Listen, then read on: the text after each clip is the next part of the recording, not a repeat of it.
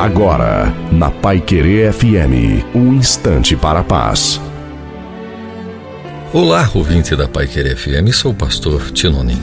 Você já teve tempo para Deus hoje? Essa é uma pergunta inquietante, pois sei que muitos ficam diante dela sem resposta. Para muitos, tempo para Deus se resume no fato de ir à igreja, ler a Bíblia, orar, enfim. Claro que de alguma forma isso tem a ver com tempo para Deus. Mas acima disso, viver tendo tempo para Deus é tendo Ele mesmo em primeiro lugar, é ainda viver dizendo: se Deus quiser é confiar nele. Conheço um homem que imita Elvis Presley, um chamado Cover. Sabe tudo de Elvis, até sobre a pasta dental que Elvis usava. É, muita gente ignora Deus pelo fato de não querer saber nada sobre ele, acha que ele se resume em religião, igreja, pastores, padres, bíblias, enfim. Não, não, não, é muito mais. Jesus veio a esse mundo para ser o caminho que nos leva a Deus. E somente tendo tempo, investindo nossa vida, nós vamos conhecer e saber o quanto Ele é real, nos ama e deseja o melhor para nós em todas as áreas.